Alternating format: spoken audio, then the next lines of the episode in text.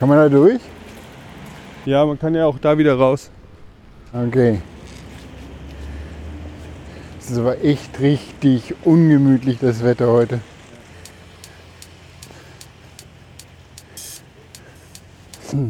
So, fange ich, fang ich an. Wir klatschen, bitte. Mitch. Mal klatschen. Wir klatschen auch zwischendrin. Ja, das schafft das Bravo. Hallo und herzlich willkommen bei Eigentlich Podcast Folge 23. Heute Hallo. mit Mitch. Ja, sorry, ich bin dir ins Wort gefallen. Alles gut. Ja, und wir sind hier unterwegs, äh, diesmal wieder so ein bisschen im Homekiez. Wir wollen ähm, mal schauen, wo uns die Straße hintreibt. Es ist ein ungemütliches Wetter, es ist so ein Schneeregen, es ist nass, es ist kalt, aber wenn ihr das hört, ist es bestimmt total warm draußen und der Frühling sprießt schon.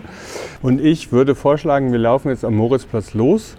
Wir haben keine spezielle Tour, aber lass uns mal versuchen, so viel als möglich, weil hier Richtung äh, Westen kommen ja ganz viele so größere Sozialbaukomplexe auch und so architektonische, äh, also die nicht einfach nur Häuser sind, sondern wie würde man es so Baukomplexe, keine Ahnung, wo man immer auch Brut- Brutalismus, Siedlung, können wir, können wir eine Siedlungs, Siedlungsbegehung äh, erweitern. Gerne, ja, weil, weil ich würde auch sagen, so Ritterstraße ist Ja. immer ein guter Stich.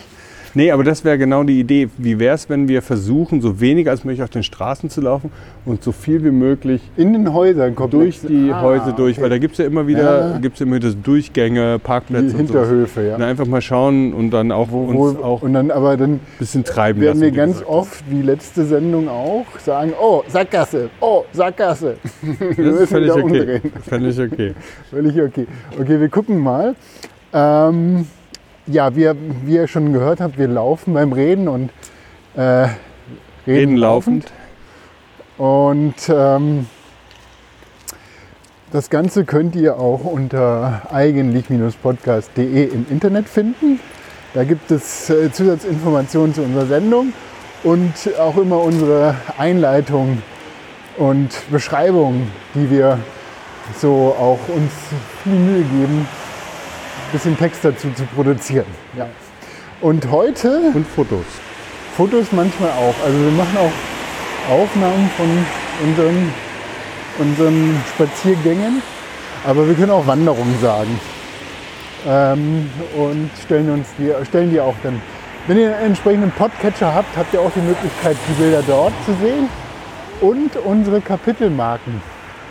Es gibt nicht alle Podcatcher, die Kapitelmarken können, aber wenn ihr dann einen ähm, freien Podcatcher habt, der äh, Kapitelmarken lesen kann, könnt ihr auch Teile überspringen, wie zum Beispiel diese Einleitung hier.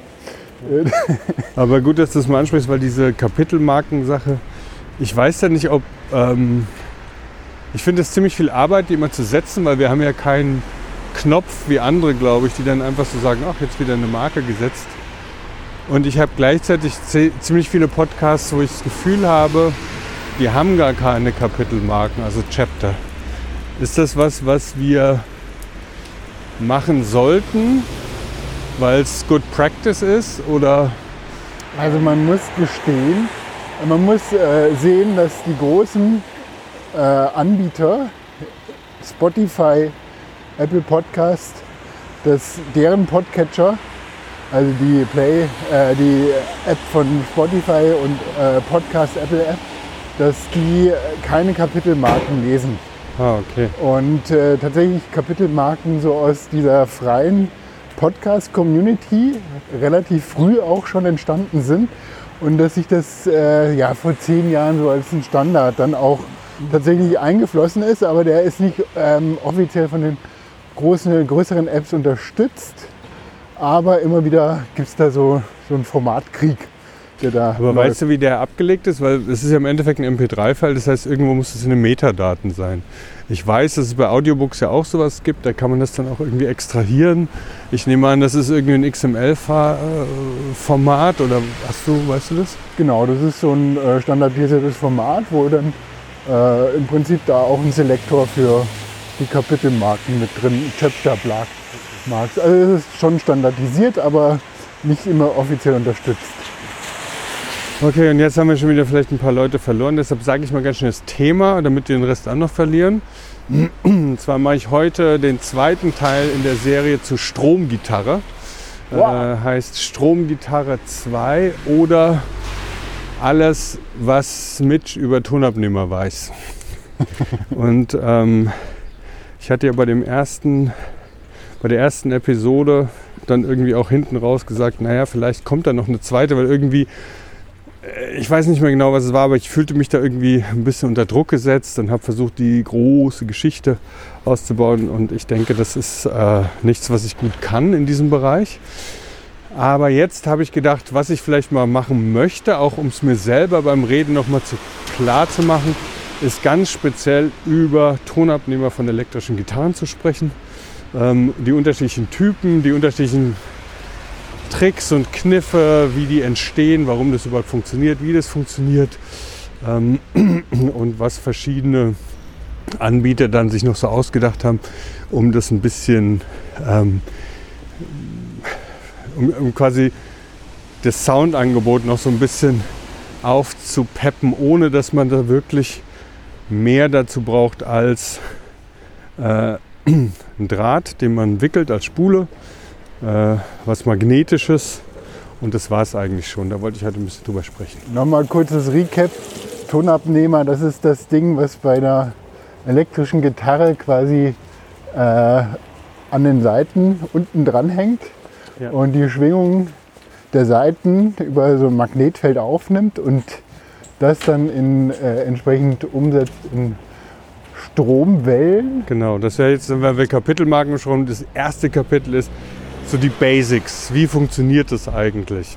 Warum funktioniert das? Wie sieht es aus? Das hattest du in der, in der ersten Folge schon genau. so Deshalb, reportet. Ne? Weil das alle gehört haben, werde ich jetzt nochmal beschleunigt irgendwie zusammenfassen. Aber es ist in der Tat so, dass es ähm, bei der schwingenden Seite, der Gitarrenseite, handelt es sich um, einen, um ein Material, was äh, von Magneten angezogen wird, was quasi Magnetfelder beeinflusst. Ne? Das ist jetzt kein Plastik, was ja nicht magnetisch ist, sondern das ist halt eine Metalllegierung. Wenn die schwingt, dann schwingt etwas in der Luft, was äh, ein Magnetfeld verändern kann. Ja? Das ist quasi die minimale Anforderung an die Seite von der E-Gitarre. Und jetzt gehen wir dann doch erstmal die Ritterstraße lang. Ah, du wolltest da lang gehen? Ich weiß nicht, aber wir wollten ja ein bisschen so durch, okay. durchfummeln durch die äh, Häuser. Wir werden schon was finden. Diese schwingende Seite, und das war damals die große Erfindung eben. Die allererste E-Gitarre von Rickenbacker war die Frying Pan, das habe ich ja schon erklärt. Damals waren Steel-Gitarren ganz groß und man hat halt versucht, eine Möglichkeit zu finden, um die Gitarre, die eigentlich ja leise war, nicht mit dem Mikrofon abzunehmen und zu verstärken, sondern direkt die Saiten zu übersetzen in elektromagnetische, also elektromagnetisch dann in Schwingung zu versetzen und äh, dieses Signal dann zu verstärken. Ähm, und die Art, wie man das dann gemacht hat ursprünglich, ist eben, dass es ein Magnetfeld gibt. In diesem Magnetfeld ist eine Spule, ein Kupferdraht gewunden. Über diesem gewundenen Kupferdraht und diesen, durch dieses Magnetfeld hindurch schwingt die Gitarrenseite und durch diese Schwingung verändert die das Magnetfeld. Das geht dann hin und her, das oszilliert und dieses Oszillationsmuster wird dann eben von dieser Spule in Elektronenbewegung umgewandelt und die kann dann verstärkt werden und das ist das, was man dann eben über den Tonabnehmer, es ist im Prinzip ein Umwandler, was man dann im Verstärker verstärken kann. Das ist erstmal so ganz einfach die Methode. Da würde ich dich einfach jetzt bitten, so als Nicht-Gitarrist nochmal zu fragen, irgendwie Sachen, dass das wirklich klar ist. Also das müssen wir jetzt erstmal gelernt haben im ersten Kapitel dieses Podcasts. Also kann man sich, wenn man das jetzt visuell sich vorstellt, so eine Schwingung einer Seite, ja, und damit auch äh, quasi die Tonhöhe. Das heißt, wenn die, wenn die Seite auf der, auf der Hälfte halbiert wird, dann äh, ist die Tonhöhe, also und dann nochmal zum Schwingen angeregt wird, dann ist die Tonhöhe um so und so viel Hertz dann höher, wie auch immer. Und kann man sich das dann so vorstellen, dass diese Schwingung, die jetzt so ganz im Raum visuell wahrnehmbar ist, dass sich diese Schwingung auch dann in diesem elektromagnetischen Feld so wiederfindet als Schwingung und auch so als Ton repräsentiert ist.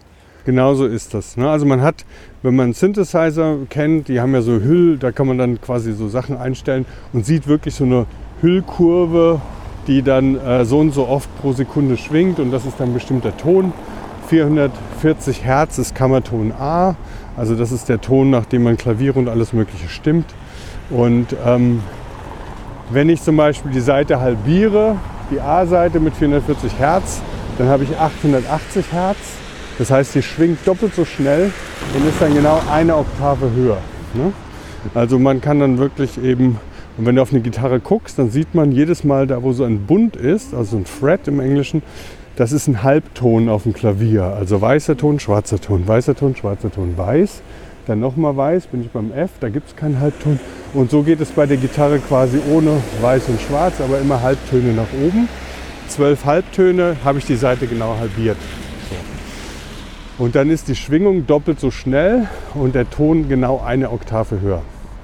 Und jetzt gibt es so ein paar Sachen, die man vielleicht aus dem Bauch heraus, weil wir müssen auch ein bisschen unser Bauchgefühl aktivieren. Äh, so, so wie, wie fühlt man das? Ne? Also angenommen, ich würde jetzt so eine Spule Magnetfeld da so hinstellen und jetzt stell dir mal vor, da wäre eine Seite drüber und die ist ganz straff gespannt. Ja? Das heißt, sie hat so richtig viel Spannung und die ziehe ich an und dann macht sie so, so einen ganz hohen Ton. Und im Vergleich dazu mache ich die dann wieder ganz schlaff und spanne die und dann macht sie bow, ja? weil der Ton viel tiefer ist. Was hast du denn da so für Gefühl, wo mehr Energie drin ist? In dem hohen Ton oder in dem tiefen Ton? Ähm, wenn man jetzt äh, guckt, äh, wo mehr Energie im Licht, im sichtbaren äh, Bereich ist, dann äh, weiß man, dass, dass je höher das, also je mehr äh, quasi die Schwingung ist, desto mehr Energie dahinter auch ist. Ja, genau. Und das ist bei der Gitarrenseite auch so. Diese hohen Frequenzen, die so schnell hin und her gehen, ne, die haben erstmal dann auch in dem Magnetfeld eine höhere Störung. Du kannst dir vorstellen, einfach diese Hochfrequenzsachen, das wechselt dauernd hin und her in gewisser Weise ja auch deshalb, weil diese Seite unter Spannung steht. Um diese Spannung herzustellen, muss sie auch Energie aufbringen. Und eine Seite, die eher lose ist, die flabbert so hin und her, die äh, ist dann auch abnehmbar, aber es bringt nicht so viel Energie mit. Und deshalb ist es auf der Gitarre so, dass halt die Gitarrenseiten nach unten hin immer dicker werden, damit einfach die Energie in der Schwingung ähnlich ist, weil egal ob akustisch oder elektrisch, die äh, Seite muss eine gewisse Energie in der Schwingung mitbringen. Die müssen vergleichbar sein, sodass die Seiten auch miteinander gut korrespondieren und man so wirklich so einen Gitarrensound kriegt. Und nicht das Gefühl hat, okay, diese hohen Seiten, die hört man gut und die tiefen Bassseiten, die sind nur so pumpig, da hört man eigentlich gar nichts. Und da ist äh, auch wieder hier Masse bringt das die ähm, Energie mit sich. Das heißt, äh, die dicken, die, die tiefen Töne werden durch dicke Saiten und das heißt auch die, die Schwing, ähm, der Ausschlag der Seite ist dann halt auch geringer. Ne? Wenn, die, äh, wenn ich jetzt äh, quasi eine lockere Seite habe, die dann halt von der gleichen Dicke ist wie jetzt eine hohe, ja. dann würde das ja auch äh, einfach. Äh, ja, die kannst du halt, wenn du die zu tief stimmst, sein. dann würde die einfach durchhängen. Die würde gar nicht mehr wirklich schwingen. Das heißt, ja, also man muss erstmal die Seiten in sich selbst auch so aufeinander abstimmen, dass die äh, eine gleichmäßige Energie auf das Instrument bringen. Und dann gibt es den Tonabnehmer, der es abnimmt.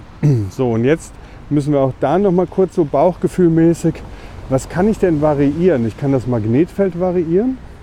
Ich kann den Abstand zwischen Magnetfeld und Seite variieren. Ich kann die Anzahl der Windungen in der Spule variieren. Ähm, und was man alles auch noch variieren kann, da kommen wir später noch dazu. Ähm, wie ist es denn jetzt? Stell dir mal vor, man würde einen Tonabnehmer, Seite schwingt und jetzt würde ich statt, sage ich mal, keine Ahnung, 12.000 Windungen auf der Spule, würde ich nur vier Windungen machen. Also es wären ganz wenige Windungen, das heißt Magnetfeld ist das gleiche, die Seite ist die gleiche, die schwingt. Aber wenn ich nur wenige Windungen habe, hast du das Gefühl, man würde dann eher eine hohe Seite gut abnehmen können oder eher eine tiefe Seite gut abnehmen können? Ich würde sagen eine tiefe Seite. Okay, und warum? Weil wenn mehr Energie ist, brauche ich ja auch mehr Masse, um dann halt auch entsprechend das dann äh, umwandeln zu können. Mhm. Okay. Also es ist so, dass die Spule, der Sound von so einem Tonabnehmer, weil darum geht es ja einfach, es geht ja nicht nur darum, dass wir das können, sondern auch wie der dann klingt. Beim Sound ist es so, dass wenn ich den mehr wickel, also mehr Windung mache, immer mehr Windung, dann passieren zwei Dinge gleichzeitig. Das eine ist, der Widerstand, den man messen kann, erhöht sich. Dadurch, dass diese Spule aufgezogen wird, wird quasi mehr Draht irgendwie reingezogen. Damit wächst der Widerstand äh, in dieser Tonabnehmer. Und gleichzeitig wird der Ton, den der erzeugt unter der Gitarre, wird immer basslastiger. Oder die, der, der Peak, der Mittenpeak, der rutscht eher nach unten. Ja? Das heißt, wenn du wenige, wenige Wicklungen hast, Und dann wird er höher. Ja, ja, dann wird er logisch, klarer. Ja, So. ja. Und wenn du mehr Wicklungen hast, dann rutscht er irgendwie nach Weil unten. der Widerstand quasi stärker ist und das heißt, äh, ich brauche dann mehr Schwingung, um dann halt gegen den Widerstand arbeiten zu können. Ja. Das ist so das erste Basiswissen für Tonabnehmer ist, ähm, je mehr Windung ich auf die Spule mache, desto nicht dumpfer wird der Sound, aber desto komprimierter, mittiger wird der Sound. Ja? Und je weniger Spur, äh, Windung ich drauf habe, natürlich, wenn ich gar keine drauf habe, dann kann ich auch nichts wirklich abnehmen. Aber wenn ich weniger äh, Schwinge drauf habe, dann habe ich eher äh, die höheren, klaren Töne drin. Und da gibt es dann eben auch natürlich eine Reihe von Versuchen. Und ähm, diese Art von Tonabnehmer, die wir gerade beschreiben, ist relativ schnell beschrieben. Die heißt Single Coil. Die hat einfach nur eine Spule. Und in dieser Spule kann ich jetzt quasi die Anzahl der Wicklungen variieren. Und damit kann ich dann schon Einfluss auf die Tonqualität nehmen. Wenn ich jetzt zum Beispiel viel mit Verzerrer arbeite und eher so äh, dreckig spielen möchte, dann kann ich ruhig auch mal viele Windungen auf den Tonabnehmer draufnehmen. Wenn ich allerdings eher so ohne Verzerrer und einen klaren Sound haben möchte, vielleicht so Blues, eben auch Slide-Gitarre, dann würde ich vielleicht ähm, mit weniger Windungen auf dem Single-Coil-Tonabnehmer arbeiten. Also das heißt, die Fehlertoleranz ist bei mehr Wick- Wicklungen ist dann höher.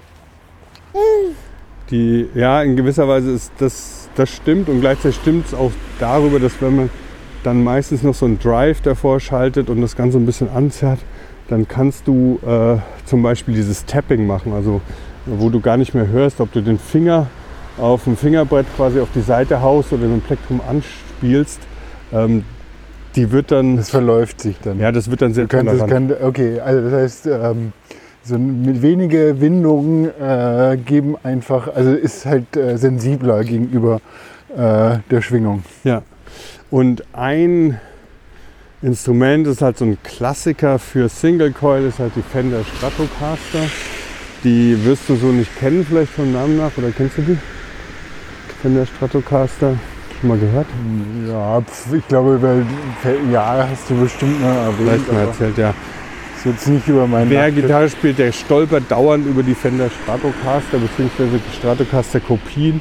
Ich bin mir sicher, dass die meistverkaufte Form, alles was du so an günstigen Gitarren irgendwie im Laden abgreifen kannst, ist immer diese Form oben ein langes Horn, unten ein kurzes Horn und dann vor allen Dingen aber auch, wenn du von vorne auf die Gitarre guckst, angenommen links ist die Brücke, das heißt, da sind die Seiten aufgehängt am Körper, rechts ist der Hals und der Kopf.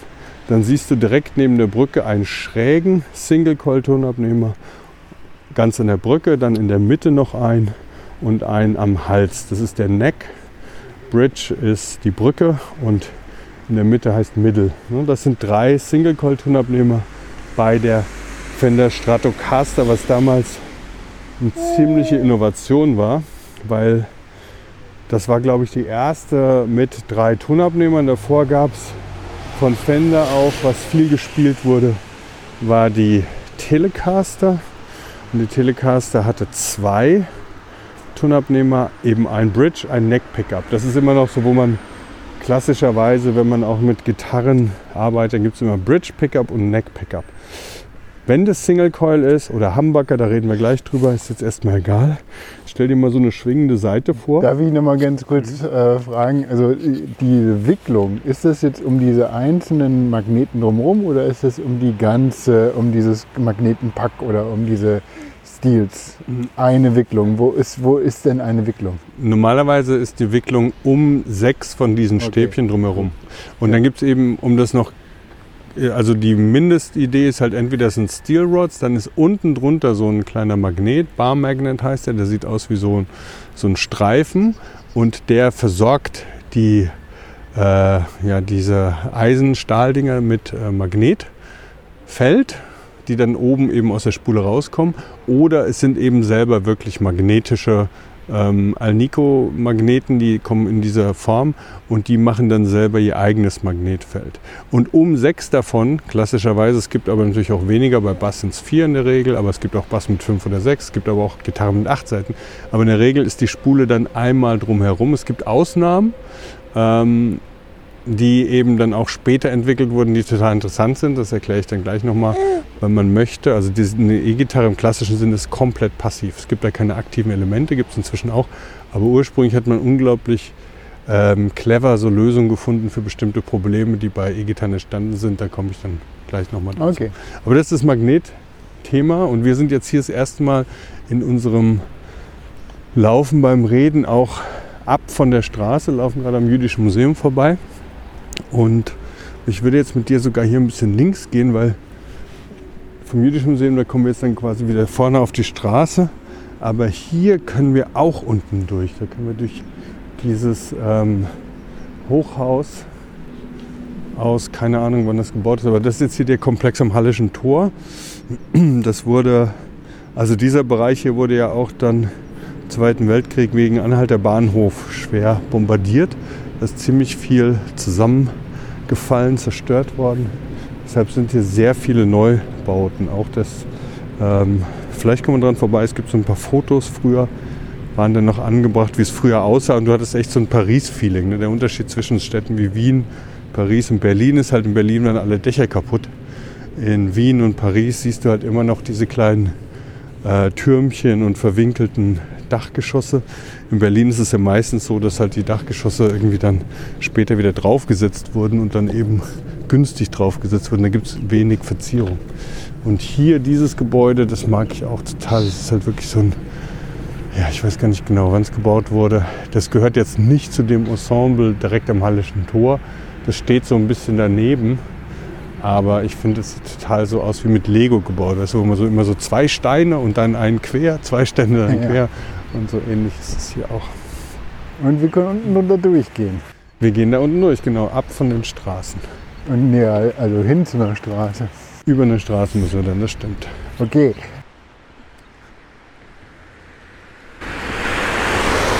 Mal lass uns erstmal über die Straße gehen.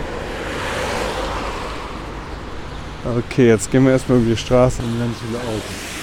Ich stelle dir mal jetzt hier auf der Insel in der Mitte die Frage nochmal. Du hast eine Gitarre, eine E-Gitarre mit zwei Tonabnehmer. Einer ist direkt an der Brücke am Korpus, wo die Seiten aufgehängt sind. Der andere Tonabnehmer ist Richtung Hals, also quasi da, wo die Seite mehr schwingen kann. An der Brücke kann sie ja nicht so weit schwingen. Also wenn sie schwingt, hat sie zwar die gleiche Tonhöhe und auch die gleiche Frequenz. Also sie schwingt ja nicht schneller oder langsamer, aber die Extreme ne, von rechts nach links, wenn man von oben drauf guckt, habe ich angeschlagen, die sind nicht so groß. So, jetzt wäre meine Frage an dich. Ähm, wie würdest du, stell dir einfach erstmal mit einem Ohr vor, angenommen du würdest bei einer Gitarre in der Mitte von der schwingenden Seite oder direkt an der Brücke von der schwingenden Seite zuhören. Wie stellst du dir den Sound vor? Hm. Also dadurch, dass man an der Brücke dann wahrscheinlich auch äh, die Seiten zupft, wird es so ein bisschen rauer sein. Und äh, da wo die, ja zur anderen Seite, da wo, dann wird sich da wahrscheinlich der Ton eher so ein bisschen glätten. Ja, Also Aber ich weiß ist nicht, so, ob du das hören willst. Nö, das klingt schon ganz gut. Also es ist so, dass halt ähm, zum Neckkennen ist es so, dass der, der Ton insgesamt so ein bisschen weicher ist. Am, an der Brücke ist es eher so ein bisschen knackiger. Ja, genau, das meine ich. Ja, Habe ich ja, genauso das sind genau deine Worte, ja. Genau meine Und ähm, das heißt, man kann, wenn man drüber nachdenkt, allein schon, wo man diesen Tonabnehmer platziert, dadurch, dass die Seite unterschiedlich schwingt, egal wo ich sie anschlage, weil in der Mitte schwingt sie eigentlich eher mehr als an den Enden, kann man den Ton schon verändern. Ja? Und das muss man in der Tat sogar kompensieren. Dadurch, dass die Seite weniger an der Brücke schwingt als am Hals, Ja. hat diese Spule, Magneten sind identisch in der Regel, also muss auch nicht sein, es kann sogar ein völlig anderer Tonabnehmer sein, aber sagen wir mal, bei gleichen Magneten werden da mehr Windungen auf die Spule gegeben, wenn die an der Brücke sind, als im Hals. Dadurch ist bei der Seitenschwingung die Umwandlung von der Schwingung in elektrische Schwingung ähm, ist dann im Signal her ähnlich. Ne? Man kann es also anpassen. Man kann also sagen, okay, wenn ich mehr Windung auf den Tonabnehmer gebe an der Brücke, dann ist das Signal ähnlich laut. Und wenn ich zwischen den beiden hin und her schalte, dann ändert sich die Qualität. Es klingt ein bisschen knackiger, ein bisschen bissiger an der Brücke, ein bisschen weicher äh, am Hals. Aber es ändert sich nicht die Lautstärke. Ne? So wird dann schon kompensiert. Das heißt, wir haben jetzt einen Single Coil und haben in einer Gitarre festgestellt, durch die Anzahl der Schwingungen können wir ähm, dafür sorgen, dass an unterschiedlichen Punkten trotzdem die gleiche Intensität des Signals im Die Verstärker Anzahl der. Windungen, oder? Durch die Anzahl der, was habe ich gesagt? Schwingung. Oh, Entschuldigung, ja. Die Anzahl der Windungen auf dem Tonabnehmer. Und ähm, das ist dann schon eine Form, wie man beim Gitarrenbau oder wenn man so ein Set von Tonabnehmern baut, dass man da schon guckt, dass die miteinander harmonieren. Bei der Stratocaster ist es dann auch noch, dass man sieht, dass die da auch versucht haben, mit ganz einfachen Mitteln innerhalb des Brückentonabnehmers dafür zu sorgen, dass der auch in dem Frequenzgang von hohe Seiten, mit hohe Seiten meine ich jetzt die dünnen Seiten, die höhere Töne machen und tiefen Seiten, dass das ganz gut harmoniert. Ähm, und da haben die einfach ein bisschen rumexperimentiert, haben gemerkt, wenn wir diesen Tonabnehmer einfach ein bisschen schräg stellen, dann sind, äh, dann ist der gleiche Tonabnehmer trotzdem unterschiedlich weit von der Brücke entfernt, wo die Seite aufgehängt ist und nimmt deshalb unterschiedlich äh, die Seiten ab.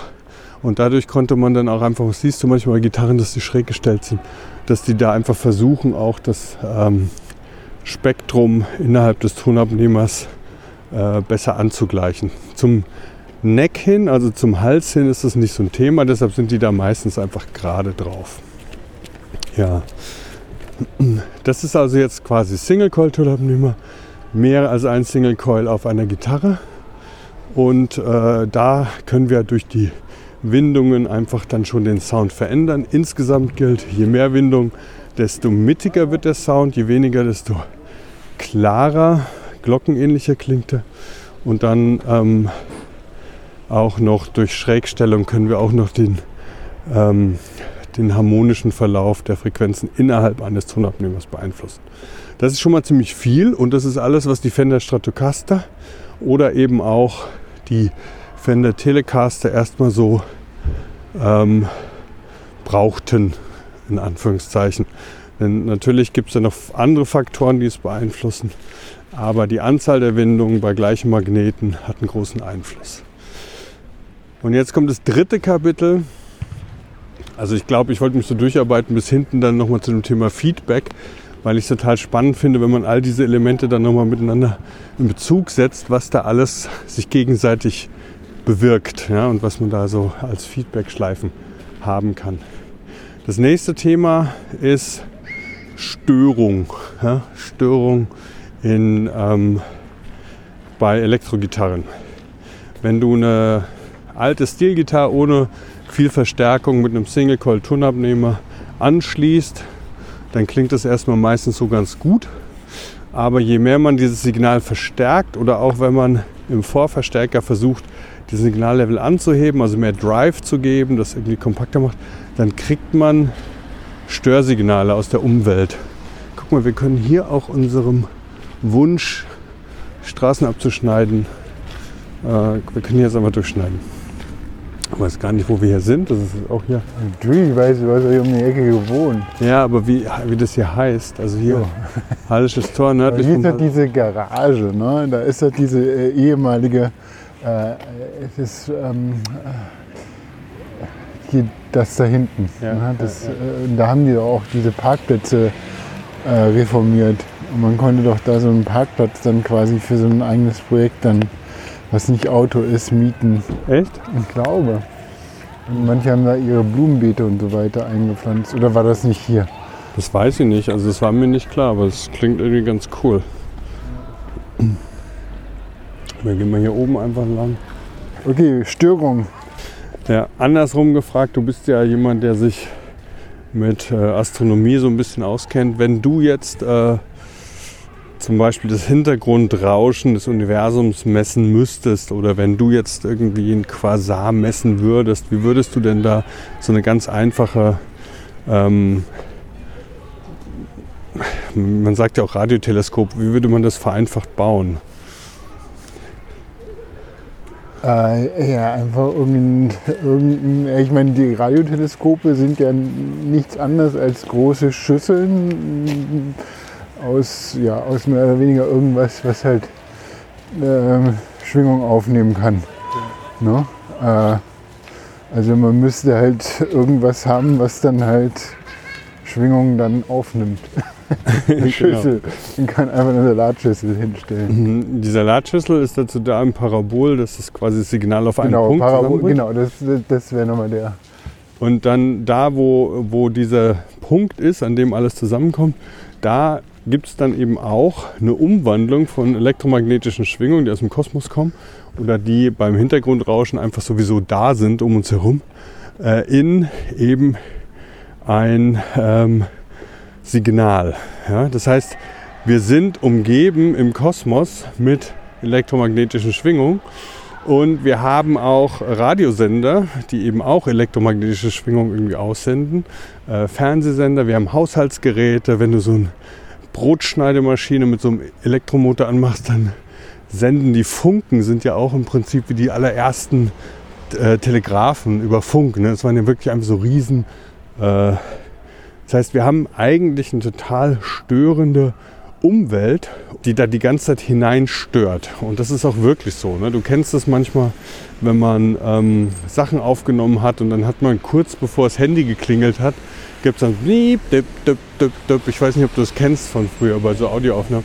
Diese ganzen äh, Elektrofrequenzen, elektromagnetischen Frequenzen, die ähm, stören auch eine E-Gitarre. Ja, das heißt, man spricht da im Englischen vom 60 Cycle Hum. Das heißt 60 Hertz Brummen, ähm, weil in Amerika der Wechselstrom mit 60 Hertz ist. Bei uns ist es 50 Hertz. Ja, also wir haben quasi ne? 50 Cycle Hum. Ähm, und das ist so, dass wenn du, wenn du mit einem Single-Coil-Tonabnehmer ohne eine gute Abschirmung, die versucht, diese ganzen Wellen, die im Raum sind, abzuhalten, mit ein bisschen Verzerrer irgendwie versuchst es aufzunehmen, dann siehst du immer wieder Gitarristen, die versuchen sich so ein bisschen zu drehen, weil je nachdem, in welchem Winkel deine Spule vom Tonabnehmer zum Rest steht, hast du mal mehr, mal weniger Brummen drin. Aber ohne Brummen geht's nicht. Ne? Und das ist so ein Riesenthema und da werden wir gleich über den Hamburger sprechen.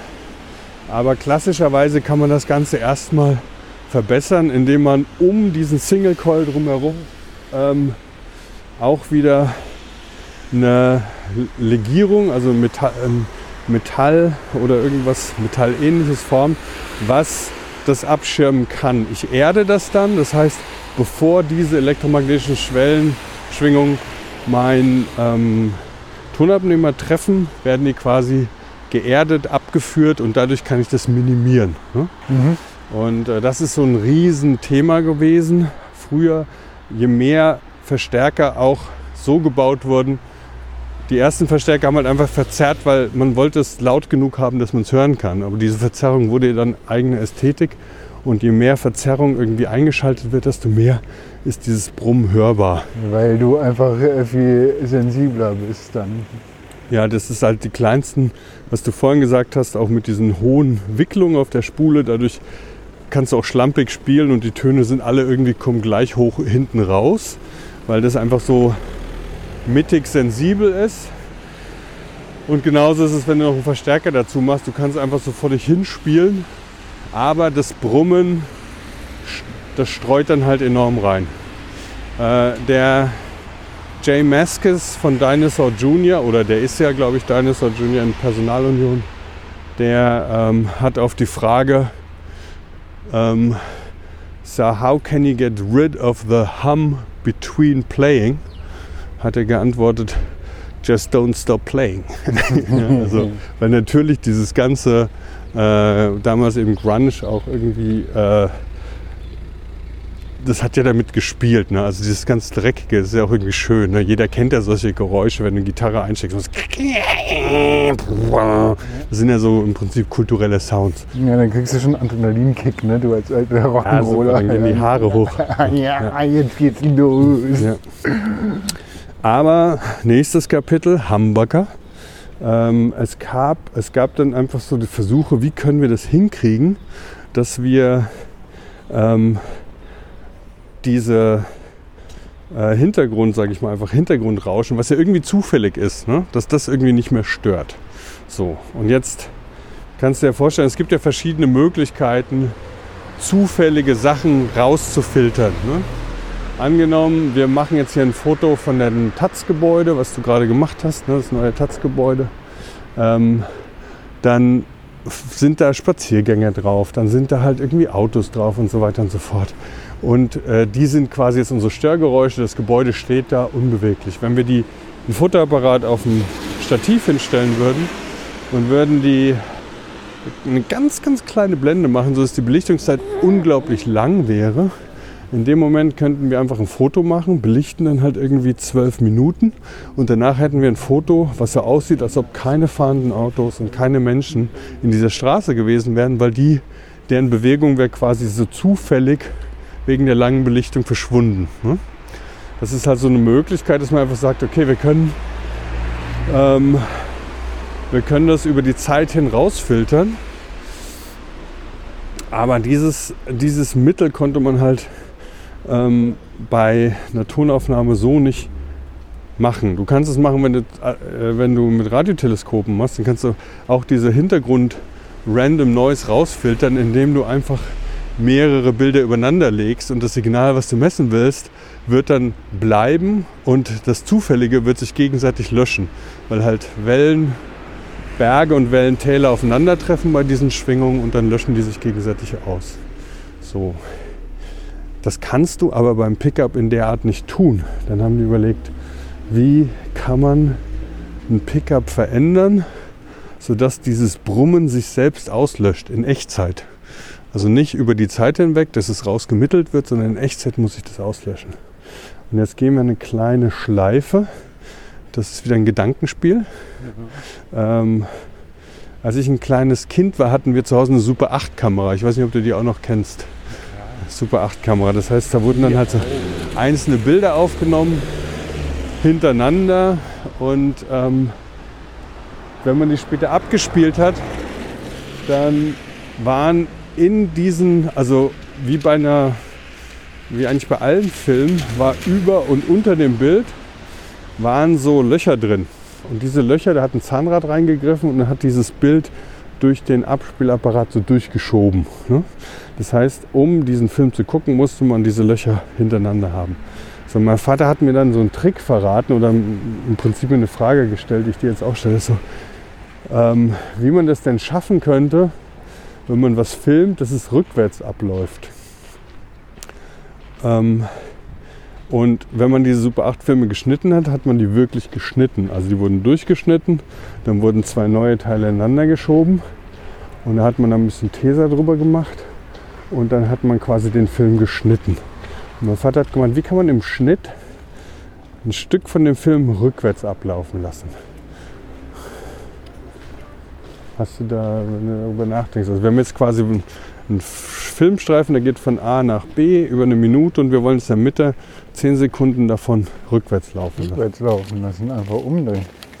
Das heißt, man würde den rausschneiden und dann quasi vorne und hinten verdrehen, sodass das nicht von A nach B geht, sondern es wäre quasi A, A, A, A. Und dann kommt auf einmal von B nach A dieses kleine Stück und dann geht es wieder weiter Richtung B. Und da hätte man in der Tat das Stückchen rückwärts. Ja. Richtig. Gleichzeitig, angenommen, du trägst bei diesem Stück ein T-Shirt, auf dem äh, was draufsteht, wenn du das umdrehst, dann ist das aber spiegelverkehrt. Ja, das ist gemein. Ne? Ja, das heißt, du kannst es einfach umdrehen und dann ist es rückwärts, aber es ist auch spiegelverkehrt. Also du darfst ja nichts drauf haben. Das Spiegelverkehrte wirst du allerdings wieder los, wenn du es zweimal umdrehst. Einmal vorne hinten und einmal oben unten. Ja, ja, und dadurch, dass es halt lichtdurchlässig ist, also beidseitig, Dann kannst du das auch so machen. Ja? Das heißt, wenn du was rückwärts abspielen willst mit einer Super 8 Kamera, dann nimmst du die Kamera und drehst die auf den Kopf und filmst. Und später im Schnitt nimmst du das Stück und drehst es von oben unten um und vorne hinten um. Das heißt, du drehst es zweimal um und dadurch läuft dieses Ding nicht spiegelverkehrt, aber komplett rückwärts. Magie. Ja? Ja. Und genau die gleiche Denke war die Denke, um rauszufinden, wie kriegen wir das hin, dass wir das Rauschen aus dem Single Coil rauskriegen. So, und dann haben die gedacht, okay, fangen wir mal an. Wir haben quasi zwei, wir nehmen mal einfach zwei Spulen nebeneinander. Ja? Und wir nehmen auch ähm, zwei komplette Single Coil nebeneinander. Und wenn wir jetzt diese Single Coil nebeneinander nehmen, dann können wir ja, die Magnete sind alle noch identisch in die gleiche Richtung, dann können wir die eine Spule können wir jetzt umdrehen sozusagen. Die eine Spule geht rechts rum, die andere Spule geht links rum. So, wenn die Magnete gleich sind, dann können wir in dem Fall, dadurch, dass die Spulen der Ort sind, an dem die elektromagnetischen Störgeräusche aufgenommen werden, die sind jetzt geflippt. Das heißt, die sind schon in der Lage, sich gegenseitig zu canceln. Das war's schon. Du Ja. nimmst eine zweite Spule, dann hast du die auseinander rausgecancelt. Das Problem ist nur, du hast jetzt die Gitarrenseite, die oben drüber schwingt und die Gitarrenseite schwingt dadurch, dass die Magnetfelder noch identisch sind, ist das Signal von der einen Spule und der anderen Spule nicht mehr deckungsgleich. Die sind auf einmal out of phase, wie es heißt, also phasenverschoben. Mhm. Weil die Spule ist andersrum, die Magnete zeigen aber noch in die gleiche Richtung. Das heißt, die Lösung war zu sagen, wir machen die Magnete genau andersrum in dem zweiten Single Coil und flippen die Spule auch noch. Und dann passiert folgendes: Die beiden geflippten Spulen, die löschen in Echtzeit die Störgeräusche raus. Und dadurch, dass wir das Magnetfeld bei dem einen und dem anderen auch nochmal umkippen, dadurch ist das Signal, was die Seite macht, nicht phasenverschoben, sondern wie vorhin bei dem Beispiel mit dem rechts, links, oben, unten tauschen, haben wir dann wieder ein nicht spiegelverkehrtes Bild. In dem Fall halt auditiv. Und ich habe das, du merkst es jetzt vielleicht, ich habe das mit dem, ja, hier ist, äh, wir sind wieder im Jüdischen Museum und hier ist gerade eine Schulklasse.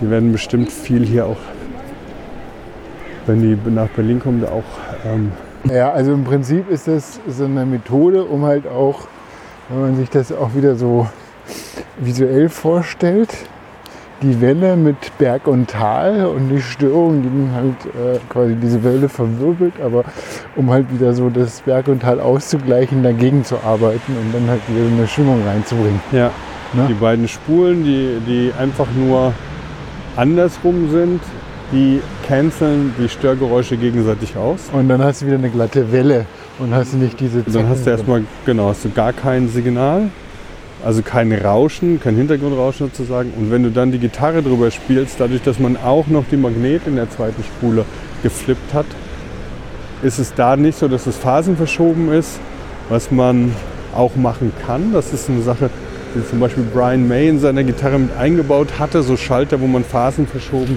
den Sound ähm, abnehmen kann. Was dann immer so ein bisschen pappiger klingt, aber auch ein eigener interessanter Sound ist.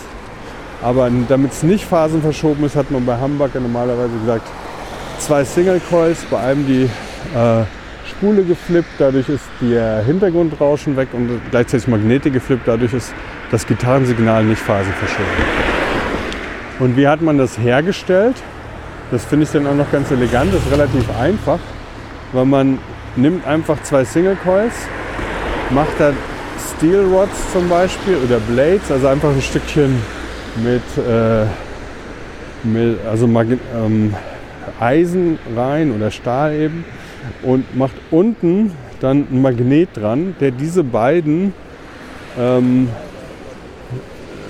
Stahlelemente miteinander verbindet, sodass man dieses klassische Bild von einem Hufeisenmagnet herstellt. Ne? Also du hast unten so ein Balkenmagnet und auf der einen Seite berührt er ähm, die Spule mit dem Nordpol und auf der anderen Seite mit dem Südpol, sodass nach oben raus das Stahl dann automatisch eben genau dieses geswitchte ähm, äh, elektromagnetische Feld herstellt.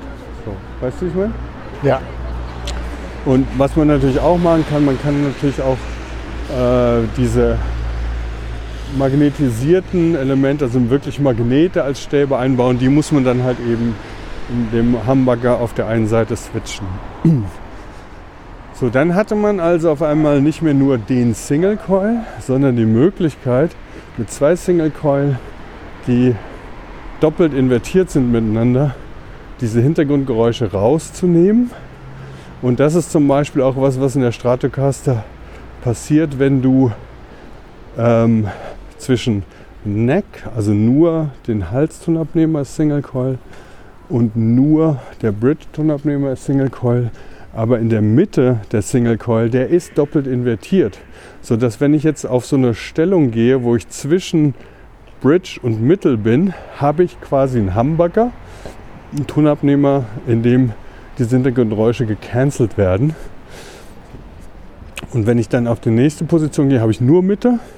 Das ist wieder ganz normal als Single Coil Sound. Und wenn ich dann eins weitergehe, dann schalte ich Mitte und Hals zusammen und habe da auch wieder diesen Noise Cancelling Effekt äh, und schalte dann wieder auf den Neck und habe dann ähm, wieder einen reinen Single Coil. So.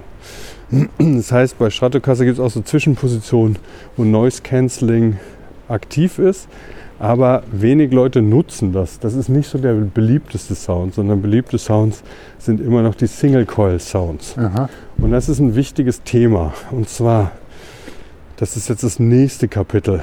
Wie kann man äh, Single Coil und Humbucker Sounds vergleichen? Was kann man tun, um die aneinander anzupassen? Also, da ist es so, dass wenn du äh, Hamburger dir erstmal anschaust, dann sind es zwei Single-Coil-Tonabnehmer, hatte ich ja schon erklärt. So, das heißt, wenn du jetzt einen halben Hamburger hast, dann ist es so, wie wenn du nur einen Single-Coil-Tonabnehmer hast.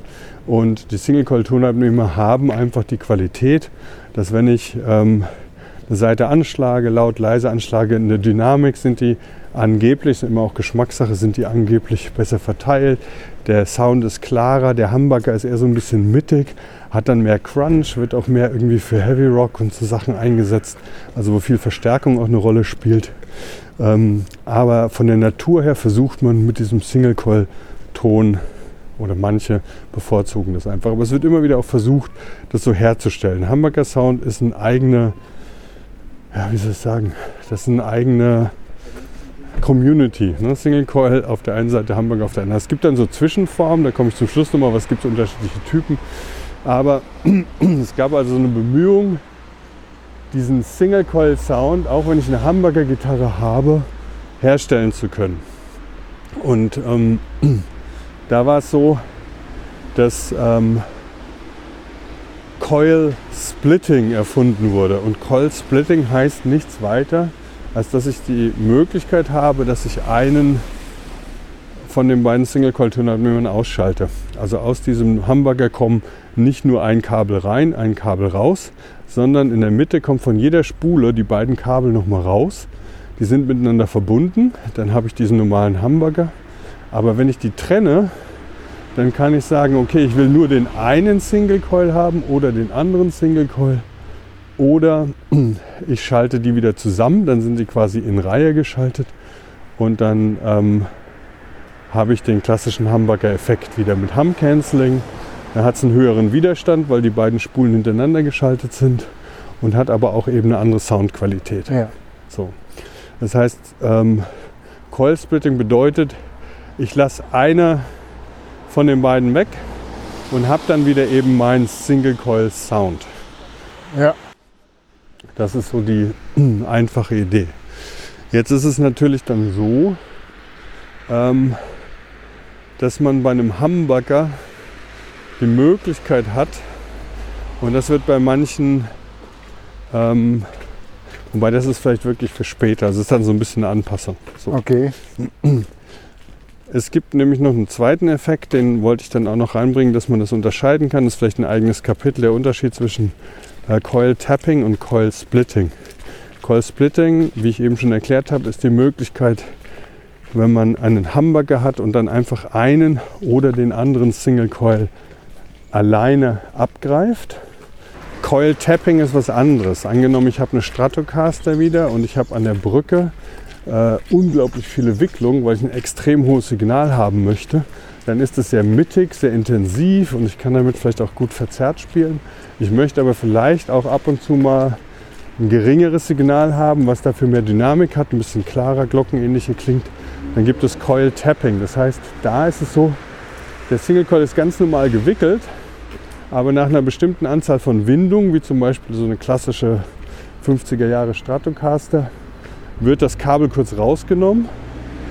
Man kann es da abgreifen und dann wird es wieder zurückgewickelt und in die gleiche Richtung weitergewickelt. Das heißt, ich kann dann auch da einen Teil der Spule, aber es sind eben keine zwei Spulen parallel, sondern innerhalb der gleichen Spule kann ich das Signal abnehmen, was von weniger Windung kommt oder von allen Windungen kommt. Und so habe ich die Möglichkeit, auch in einem Single Coil unterschiedliche Tonqualitäten zu bekommen. Der Preis Aber das muss dann schon isoliert voneinander sein, oder? Ja, die, äh, diese Kupferdrähte, die sind, ähm, die Kupferdrähte, die sind so mit Plastik überzogen. Die wickelst du da drauf und die berühren sich natürlich nicht gegenseitig. Und das Signal, was da rausgelegt wird, wie so eine Schleife, kannst du dir vorstellen, ähm, es fällt mir keine Analogie dazu ein, aber das wird dann eben nach einer bestimmten Windungsanzahl kurz rausgelegt und dann kann ich einen Kippschalter einbauen, der halt sagt, okay, nimm entweder das Signal nur von dem Teil oder Kippschalter andere Richtung, ähm, geh wieder zurück in die Spule und nimm die komplette Spule und nimm das Signal von der kompletten Spule. Vielleicht muss ich ein paar Zeichnungen anfertigen für diese Folge, Ja. die wir da unten dran hängen. Kannst du auch selber machen, da würde man auch nichts im Netz finden dazu. Links oder zu, ja genau. Das sind dann meine Zeichen. Die sind aber meine. Also das ist der Unterschied zwischen Coil Splitting und Coil Tapping. Okay. Ja, also man merkt, es faltet sich äh, zu so einem komplexen Teppich aus, was da alles für so äh, einzelne ähm, Teile da dran sind und wie man die justieren kann. Ja, und das finde ich halt das Spannende daran auch, dass es halt wirklich rein ähm, mechanische Kniffe sind, ohne dass man da jetzt irgendwie eingreift. Ne? Also es ist natürlich sowieso lange vor digital, aber bis jetzt ist es auch so, dass halt nichts wirklich ähm, verändert ist, außer die Anzahl der Spule, wie die Spulen zueinander stehen, wie die Magnetfelder zueinander stehen. Und äh, da komme ich jetzt ins nächste Kapitel von so besonderen Typen von Tonabnehmern ne? oder beziehungsweise besonderen Konfigurationen, wie man diese Elemente miteinander verbinden kann. Nämlich ein Argument von Humbucker oder gegen Humbucker ist, die klingen so ein bisschen mittig, nicht so klar und brillant wie Single Coils, weil die zwei Single Coil Tonabnehmer nebeneinander sind. Die sind ja dann irgendwie so, keine Ahnung, fast drei Zentimeter auseinander. Das heißt, wenn ich eine Seite anschlage und ich will wirklich ganz präzise diesen Wellenberg und Tal, diese Schwingung ganz genau messen, dann habe ich natürlich an einem Punkt, wenn ich das messe, wirklich die Schwingung gemessen. Wenn ich zwei Punkte habe und die Seite ist angeschlagen und dann läuft die, wabert die vielleicht so ein bisschen hin und her, ist nicht ganz symmetrisch, ähm, dann ist es so, dass dieses gerade eben diese hohen Frequenzen durch diese zwei Punkte, an denen die Seite erfasst wird, gerade diese filigranen kleinen Frequenzen, die fallen dann hinten runter, weil die so hochfrequent sind und sich dann am ehesten gegenseitig auslöschen oder Phasen verschoben, also in so einem bestimmten äh, höhere frequenten Bereich sich gegenseitig überlagern, während die Bässe, die sind da ein bisschen, ähm, ah, wie sagt man, ein bisschen entspannter. Ja? Also die, die sind nicht so anfällig gegen diesen Effekt. Das heißt, man hat dann überlegt, okay, wie können wir das schaffen, dass wir Hamburger, also zwei Spulen, die gegeneinander arbeiten, sodass die zufälligerweise Hintergrundsachen rausfiltern. Wie können wir das herstellen? Und haben trotzdem noch dieses Single-Coil-Feeling. Und da hat dann jemand gesagt, ja, warum machen wir es nicht einfach so? Wir machen nicht einmal sechs, wie du vorhin gefragt hast, wo geht denn die Spule rum, sondern lass uns doch zweimal drei machen. Wir machen drei Spulen für die Bassseiten und drei, drei Poles für die Bassseiten mit einer Spule und drei Poles für die hohen Seiten mit einer Spule. Die beiden Spulen switchen wir, die Magnete switchen wir und schon haben wir äh, Hum Canceling wie beim Humbucker und trotzdem Single Coil, allerdings durch zwei kleine Tonabnehmer. Okay. Verstehst du die Logik? So halb. Wenn du einen Humbucker mit zwei Single Coils für alle sechs Seiten herstellst, hast du die zwei Spulen gekippt und die Magnete auch noch geflippt. Ähm, und dann hast du wirklich unter den Seiten zwei Tonabnehmer nebeneinander und siehst insgesamt also zwölf von diesen Metallplättchen. Ja. Angenommen, du baust einen Tonabnehmer, in dem nicht sechs für sechs Seiten sind und nur drei für drei Seiten und würdest dann Hamburger bauen, wo die nebeneinander sind, dann hättest du quasi eine dreiseitige Gitarre mit einem Hamburger. Okay. Und die haben gesagt, okay, das machen wir, aber wir bauen nicht einen Hamburger, wo die nebeneinander sind, sondern wir bauen die hintereinander. Das heißt, einer von diesen drei Plättchen Single-Coil-Tonabnehmern macht die drei Bassseiten und der andere genau an der gleichen Position, genau an dem gleichen Schnitt, wo Ja. quasi sein, der macht die drei hohen Seiten. Ah, okay. Das heißt, die zwei Spulen sind identisch, sind wieder geflippt, filtern sich gegenseitig aus, die Magnete sind geflippt, sodass halt die, äh, die Schwingungen, die da ankommen, ähm, dann auch sich nicht gegenseitig auslöschen. Und so hat man dann einen Single Coil hergestellt, wo die hohen Frequenzen von einem Tonabnehmer kommen, die tiefen Frequenzen von einem anderen und der aber auch Hum Canceling wie ein Hamburger hat. In der Zeit gab es dann auch ab und zu Gitarren, gerade Japan hat da sehr viel und exotische Designs gehabt, wo es dann 100.000 Knöpfe an solchen Gitarren gab. Da waren dann so fünf Tonabnehmer drauf, manche ganz, manche waren Hamburger, manche waren Single Coil nebeneinander schräg. Und du konntest dann über Knöpfchen konntest du miteinander stellen, äh, welche jetzt gerade miteinander irgendwie gleichzeitig das Signal herstellen. Sind die in Reihe geschaltet, parallel geschaltet, sind die Phasen verschoben geschaltet. Da gibt es wirklich so Gitarren mit bunten zwölf Knöpfen, sowas. Das hat sich nicht wirklich durchgesetzt, aber so in den späten 60er, 70er Jahren gab es unglaublich viel Gitarrendesigns. Das war so richtig ähm, bunt. Also da war wirklich einfach viel Innovation, viel Verspieltheit. Das war der Peak von den ganzen Stromgitarren. Genau, das war so ein bisschen die crazy Zeit, wo man viel machen konnte, natürlich dann auch viel in Serie produzieren konnte, vielleicht auch kleinere Stückzahlen schon in Serie produzieren konnte. Und da wurde der Markt dann wirklich von exotischen, also auch wenn man, ähm, wenn man so in die Geschichte zurückguckt, ist das so die Zeit, wo wirklich die äh, krasse Designs einfach ähm, entwickelt wurden. So, aber das war eine Möglichkeit, ähm, dass man ähm, Hamburger im Single-Coil-Sound herstellen kann. Dann kam aber irgendwann an dieses Problem generell, weil die Leute anfingen, die Saiten zu ziehen. ne? Wenn du eine Slide-Gitarre hast früher, dann hast du irgendwie deinen Bottleneck, also Glas auf der einen Seite, schlägst die Seite an, dann fährst du hoch und runter und dann ändert sich die Tonhöhe und das war's. Aber später fingen die Leute eben an, die Seite anzuschlagen und dann hochzuziehen, sodass ich die Seite am Hals hochdrücke. Dadurch ändert sich die Spannung der Seite und damit ändert sich dann auch die Tonhöhe. Bending heißt das. Ja? Und wenn ich jetzt, wenn du jetzt vorstellst, du bist direkt am Hals Pickup und jemand geht mit der Hand so fast bis an diesen Pickup, an den höchsten Ton, schlägt die Seite an und schiebt die dann auch noch so zwei Zentimeter hoch, dann schiebt er die auf einmal aus diesem Metallplättchen oder aus, einfach aus diesem kleinen Magnetfeld, was über diesem Metallpole oder Magneten entsteht, schiebt er die ja so raus. Das heißt, das Signal wird auf einmal leiser in dem Moment, wenn ich die Seite hochschiebe, weil die Seite schwingt dann nicht mehr direkt durch das Magnetfeld, sondern eher am Rand. Und da haben die Leute dann eben die Rails entwickelt. P-Rails ähm, sind, das sind Rails sind einfach, oder Blades sind einfach, ähm, ja, wie so ein Messerrücken kannst du dir vorstellen. Ne? Heißt ja auch Blade, Klinge, die dann so komplett auf dem Magnet aufliegt. Und dieses Magnetfeld spannt sich dann oben eher in zwei Dimensionen auf, ne? sozusagen nach vorne und hinten, nicht mehr nach oben und unten. Ähm, was aber trotzdem immer noch bedeutet, dass wenn ich meine Seiten bände, dann komme ich ähm, nicht mehr aus dem Magnetfeld raus. Das heißt, mein Signal von der schwingenden Seite bleibt gleich. So, das gibt es auch viel. Du bist weg? Ich, mein, ich habe keinen Saft mehr. Oh. Hast du ein Ladekabel? Ja, aber es bringt ja nichts, oder?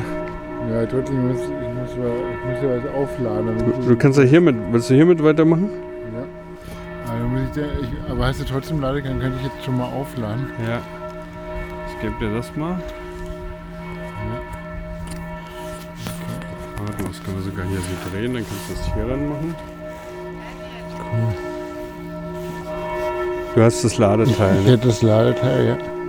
Musst du dann den GPS-Track händisch machen. Nee, ich, ich zeige mit der Uhr auf Ah, okay. Und die kann glaube ich auch GPS.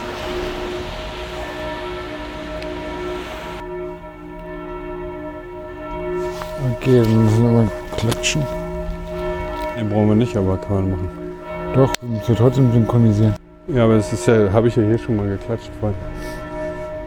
Okay, Also wir sind jetzt noch immer beim Coil Tapping, Coil Splitting, Humbucker, Single Coil Sound und sowas kann man da machen.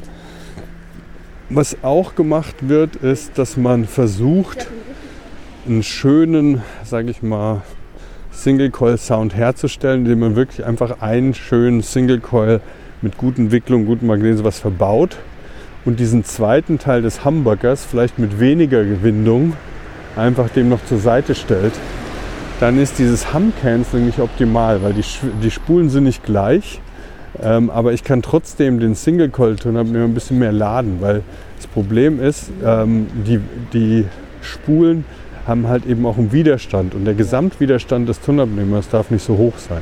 Das heißt, ich habe dann einen Single-Coil mit mehr Windung, einen zweiten mit weniger Windung.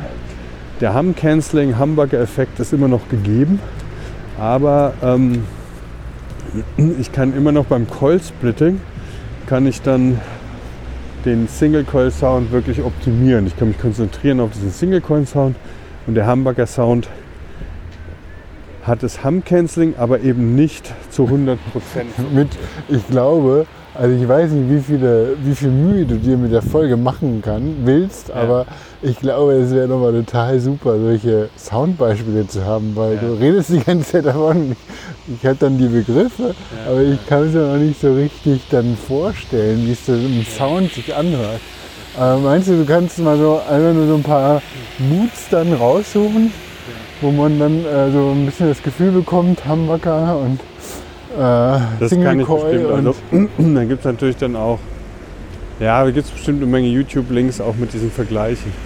Vielleicht muss ich da hinten raus jetzt auch so ein bisschen abkürzen, weil ich finde, jetzt wird es halt so interessant. Wir haben jetzt quasi unsere ganzen Sachen irgendwie am Laufen. Vielleicht nur noch mal ganz kurz in einem Kapitel zu sagen, es gibt dann halt eben unterschiedliche Single Coils, die halt dahin variieren.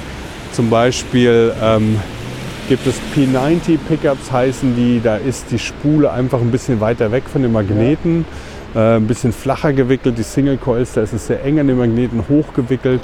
Ähm, dann hat man irgendwie auch verschiedene, habe ich gerade schon gesagt, so verschiedene Humbucker, die asymmetrische Wicklung haben, die dann Hum-Canceling äh, haben bis zu einem gewissen Punkt, aber nicht komplett und gleichzeitig aber auch Single-Coil-Qualität irgendwie höher ist. Ähm, ja, da gibt es eine ganze Reihe. So, und jetzt komme ich zu dem letzten Punkt, den ich einfach noch sehr interessant finde, ist halt, wenn dieses System, in dem das alles passiert, wenn man das halt zum Leben erweckt, indem man die Gitarre anschlägt, inwieweit sich diese einzelnen Bauelemente gegenseitig bedingen. Ne?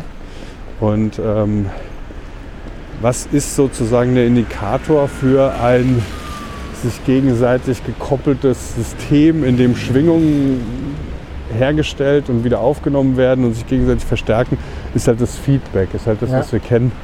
Ähm, und das klassische Feedback, was man halt so von der Gitarre kennt, ist halt, du hast einen Verstärker an, Verzerrer an, du ähm, schlägst den Sound an ähm, und in dem Verstärker werden ja deine elektromagnetischen Wellen über den Tonabnehmer wieder mit einem Lautsprecher auch zurückgegeben.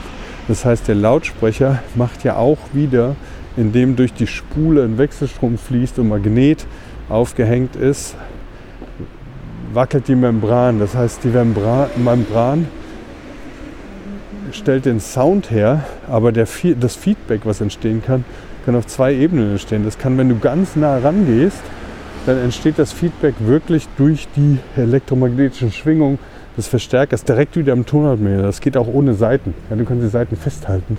Das Ding pfeift einfach, weil dieses minimale getriggerte Schwingen, was deine Gitarre irgendwie aufnimmt und ein bisschen Hintergrund, sofort eben über das elektromagnetische Schwingung der Lautsprecher, auch ganz ohne Membran und ganz ohne äh, Gitarrenseiten wieder zurückgegeben wird in den Tonabnehmer, wenn du ganz nah dran bist und es pfeift einfach enorm. Ja. Das ist eine Form von Feedback. Da brauchst du keine Seiten, keine Membran. Es sind einfach zwei, äh, im Prinzip zwei Tonabnehmer. Ähm, ein Tongenerator mit elektromagnetischen Schwingungen und ein Tonabnehmer, die sich gegenseitig anpfeifen oder sich gegenseitig verstärken. Das zweite ist, wenn du die Membran mit reinnimmst, ist natürlich, du gehst nah mit der Gitarre an den Verstärker ran, dann schwingt die Membran, die Luft schwingt und schwingende Luft schwingt natürlich auch die Saiten an. Das heißt, diese, bei extremer Lautstärke genügt es, Ha. dass diese geringe Schwingung, die die Saiten äh, bekommt, natürlich dann dafür sorgen, dass die Seite wieder schwingt, das Regal geht wieder in Verstärker, die Membran schwingt noch mehr, die Seite schwingt noch mehr, es geht wieder rüber in den Verstärker und so pfeift das dann auch hoch. Das sind aber nicht die extrem hohen Piepse, sondern es sind so diese klassischen, wenn so Ja. Radiohead-mäßig, Ja. ne, wenn halt so Sachen, so Feedbacks entstehen, die halt Ja. eher so sich harmonisch anfühlen. Das ist dann über die, ähm, also wirklich dann eben über Luft. Ja. Die erste Form von Feedback kannst du auch im Weltraum haben, brauchst du keine Luft für. Die zweite Form von Feedback, dafür brauchst du Luft. Ne? Das ist das, Da was wir wieder hören. was schwingt. Ne? Irgendein Medium, was Ein Medium, das schwingt, um die Seiten überträgt. Wenn du Bass spielst und einen Bass irgendwo auf den Tisch legst oder so und Bassboxen hast, dann gibt es auch noch ein Feedback, was wirklich über die Materie kommt, nicht über die Luft. Das ist bei Gitarren nicht so leicht, aber bei Bassen wirklich so, ein, so eine tiefe Bassfrequenz, die, die spürt man ja auch im Bauch. Ne? Also wenn du halt im Club bist oder auf einem Konzert, du spürst halt die Bassdrum und die Bass äh, oder in diesem Grönemeyer Song. Ne? Sie mag Musik nur, wenn sie laut ist, wenn der Boden unter den Füßen dröhnt. Und das kann halt bei einem Bass auch passieren. Der steht dann einfach in seinem Stativ und auf einmal fängt das Ding an, ganz tief zu dröhnen, Ja. weil einfach diese tiefen Frequenzen dann wirklich über die Materie weitergegeben werden. Dann wackelt der Speaker, dann wackelt der Boden, dann wackelt der Ständer, dann wackelt die Seite und dann beginnt es quasi, aber nicht über die Luft, sondern eben wirklich über die Materie, wo das unten passiert. Ja. Das sind so die Sachen, wo ein Feedback entstehen kann. Und ich finde aber einen vierten Punkt noch spannend, weil in diesen Magneten, die wir besprochen haben, ist es so, es gibt auch Keramikmagneten. Das ist halt nicht reine Keramik, da sind auch Legierungen drin natürlich. Aber ein Keramikmagnet ähm, ist anders als ein Alnico-Magnet oder wo so Ferrit drin sind, die, äh, die magnetisch aktiv sind. Ich Ja. weiß gar nicht, wie es im Deutschen heißt. Aber das, ähm, da ist es so, wenn ich, ein, wenn ich Gitarre spiele und ich habe ein Magnet unter meiner Seite, dann ist dieser Magnet natürlich, stell dir mal vor, der ist unglaublich stark. Dann würde der meine Gitarrenseite ja anziehen und fixieren. Der würde die einfach runterziehen und Ja. festkleben lassen. Ja, das heißt, wenn ich einen starken Magneten habe, hat die wiederum auch Einfluss, hat der wiederum einen Einfluss auch auf die Schwingung der Seite. Ja, denkt man nicht so dran, aber es ist in der Tat so. Also je stärker der Magnet, desto weniger schwingt die Seite oder desto weniger lang schwingt die Ja, Seite. ja, okay. Aber gleichzeitig ist das Signal auch wieder stärker. Also man muss es irgendwie abwägen. Wenn ich einen Magnet habe, ähm, der zum Beispiel äh, eine Steel Bar oder einen äh, Alnico-Magneten drin hat, dann ist es so, dass ein Teil von der Energie, die in Ton übersetzt wird, auch gleichzeitig wieder in dem Magneten oder in diesem Eisenlegierungsteil drin gebunden wird. Ja? Weil dieses elektromagnetische Feld, also der Magnet selber, kriegt dann ein bisschen was von dem, was die Seite an Schwingung erzeugt hat, bindet der schon wieder selber, weil in diesem Magneten selbst auch Schwingungen entstehen. Also Der kappt quasi ein bisschen diese hohen Frequenzen wieder, was wir ganz am Anfang hatten. Ne? Also hohe Frequenzen, die sind immer am schnellsten weg. Ja, Das heißt, wenn ich einen Keramikmagneten drin habe, in dem nichts schwingt, dann habe ich einen Sound mit mehr Höhen. Und das ist wirklich auch hörbar. Ja? Also die Magnete haben einen Einfluss auf den Sound, einerseits durch die Stärke, indem sie die Seite festhalten oder nicht festhalten, ähm, indem sie das Magnetfeld stärker machen oder nicht so stark haben. Natürlich auch in der Art, wie sich irgendwie das Magnetfeld aufspannt, hatten wir vorhin dann auch, dass eine Seite, wenn ich sie bände, dass ich sie vielleicht sogar aus dem Magnetfeld rausschiebe und dadurch dann die Intensität des Signals sich verändert. Aber das Zweite ist eben auch, dass die Ferritmagnete alle eben auch einen Teil der Energie wieder binden, die hergestellt wird durch das Magnetfeld. Und bei Keramik eben nicht. Und das ist so dieser vierte Punkt, den ich halt noch so spannend finde, dass man in diesen sich gegenseitig bedingenden Elementen, also was beeinflusst das Signal, was hinten rauskommt, auf dieser Feedback-Ebene oder auf dieser mitschwingenden Ebene, der, der Magnet, der das Feld herstellt, auch einen Teil des Sounds schlucken kann, obwohl er gleichzeitig dafür verantwortlich ist, den Sound zu, für die Induktionsspule irgendwie herzustellen durch das Magnetfeld. ja, Wahnsinn. Also, äh, ich meine, diese ganzen Komponenten äh, sind ja noch irgendwie mehr oder weniger analog. Ne? Das heißt, da gibt es noch viel so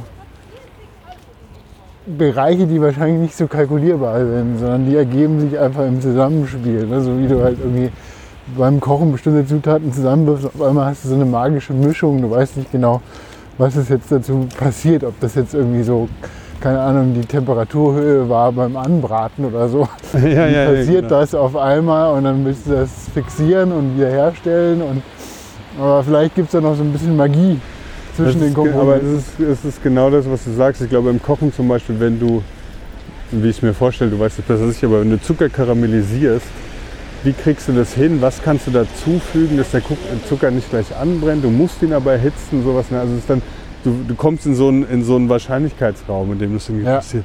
Aber was du gerade sagst, klingt schon so ein bisschen nach Abmoderation, aber eine Sache möchte ich noch, warte mal ganz kurz. Äh, okay, Entschuldigung, gehen wir auf die Mitte. Eine Sache wollte ich dich noch fragen, weil ich glaube, nach all dem, was ich so toll erklärt habe, wie immer, äh, kommst du da auch selber drauf. Und zwar haben wir natürlich eine Umwandlung, die wir von Transformatoren auch kennen. Ne? Wie kriegen wir zum Beispiel mit diesen Überlandleitungen den Strom von A nach B? Ja, und das ist der Tesla, der das, glaube ich, erfunden hat, oder? Ähm, weißt du das? Also diese es Transformatoren. gab diese zwei konkurrierenden, es gab Wechselstrom und Gleichstrom. Und das eine war, äh, ich glaube Gleichstrom war, war Edison und Tesla war Wechselstrom und Wechselstrom ist dann besser quasi über Entfernung zu transportieren. Ja.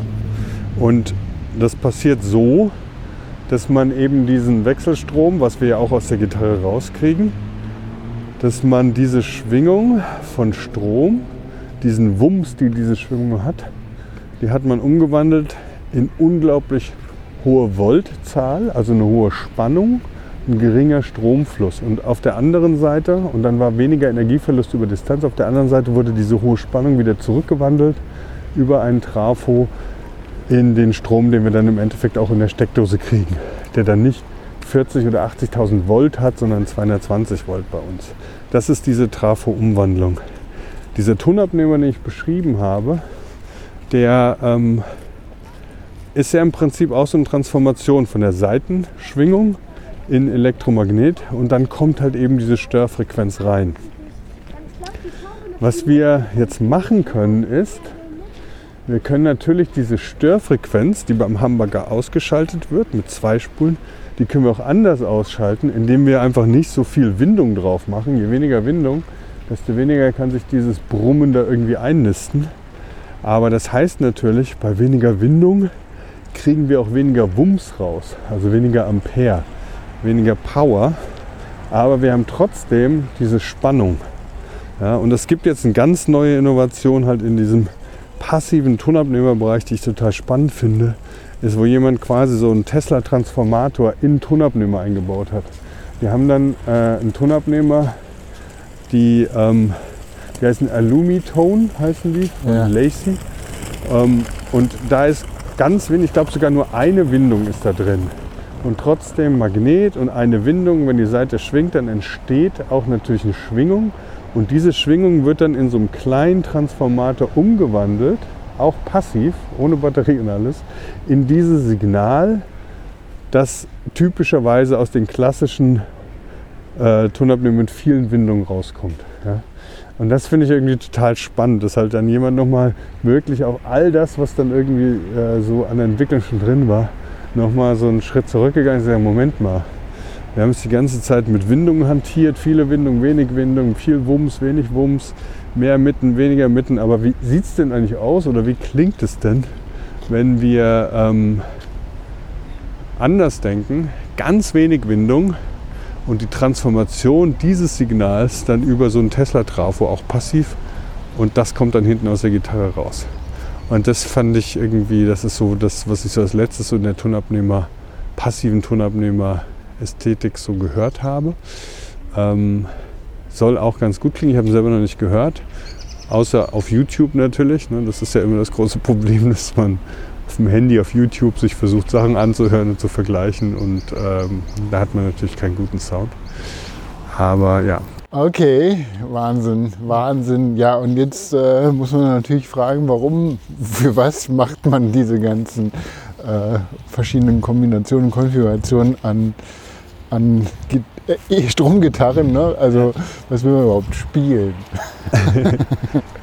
äh, Und ist das jetzt eine Frage oder? Nein, ich glaube, es ist eine Fortsetzung. Also in, welchen, in, welcher, in welcher Musikrichtung wird dann halt äh, welche Konfiguration an, an, an diesen äh, Dingen, die du erklärt hast, wird dann gefahren. Ne? Ja. Also äh, ja, Ja, ich glaube, das ist für mich ist es so ein bisschen, was mich daran so fasziniert, ist, glaube ich, so ein bisschen wie Farben mischen. Ne? Also du kannst Farben mischen, wie mischt man die? Was gibt es unterschiedliche Farben? Sind die wasserlöslich? Sind das Ölfarben?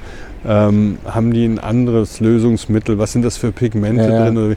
Und, und dieses Farbenmischen, zum Beispiel die Farbe Blau, hat ja so eine ganz eigene Geschichte. Ich kenne mich ja nicht so gut aus, aber Blau war immer so eine Farbe, die war unglaublich teuer. Deshalb, Ja. wer viel Blau tragen konnte in Kleidern oder viel Blau in der Wohnung haben konnte oder wo auch immer, der hatte viel Geld. So.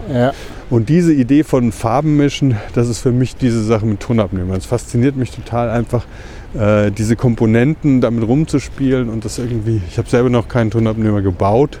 Ich habe ziemlich viele verhunzt, aber ähm, weil du musst dann manchmal, wenn du die aufmachst, um halt die Magnete irgendwie dann näher an die Seiten zu kriegen oder weiter wegzukriegen, diese dünnen Kupferdrähte, die reißen halt schnell. ich bin gespannt auf deine Stromgitarre Folge 3. Also mich hat es teilweise, also nicht an Farbenmischen erinnert, sondern äh, so auch deine ausführlichen Erklärungen so ein bisschen wie äh, die unterschiedliche Funktionsweise von Fusionsreaktoren, ne? Takomak oder Stellarator, wie die Magnetwindungen dann da angeordnet sind und was dafür. Äh, und damit ich da eine Fusion hinbekomme. Nein, aber ich äh, fand das wirklich ähm, äh, toll. Also wie, wie tief du da in die Erklärung eingestiegen bist, Mitch. Vielen Dank für, für deine Folge. Äh, ich glaube, ich muss mir das auch tatsächlich nochmal anhören, weil teilweise war ich hier so durch die Kälte abgelenkt, dass ich nicht ganz alles mitbekommen habe. Ja, es ist, glaube ich, auch so, es interessiert dich, glaube ich, einfach insgesamt auch nicht so. Aber vielleicht gibt es ja andere, die es gerne hören und sich freuen, dass du nicht so viel dazwischen redest. Danke, danke. Das nehme ich jetzt mal mit als Motivation. Nee, ist ja auch total okay. Aber ich fände was total spannend, äh, über Kernfusion, da kenne ich mich kaum aus. Da würde ich dann gerne von dir, Ja, kann ich. von dir hören. Also du äh, bist du bist da ja scheinbar knietief drin. Okay, das war eigentlich Podcast. Das Ganze nochmal auf unserer Netzseite nachzulesen und nachzulaufen. Ich sage auch Tschüss und viel Spaß mit Flo in 14 Tagen. Ich weiß nicht, worum es geht, aber es wird wie immer der Hammer. Macht's gut, ciao. Tschüss.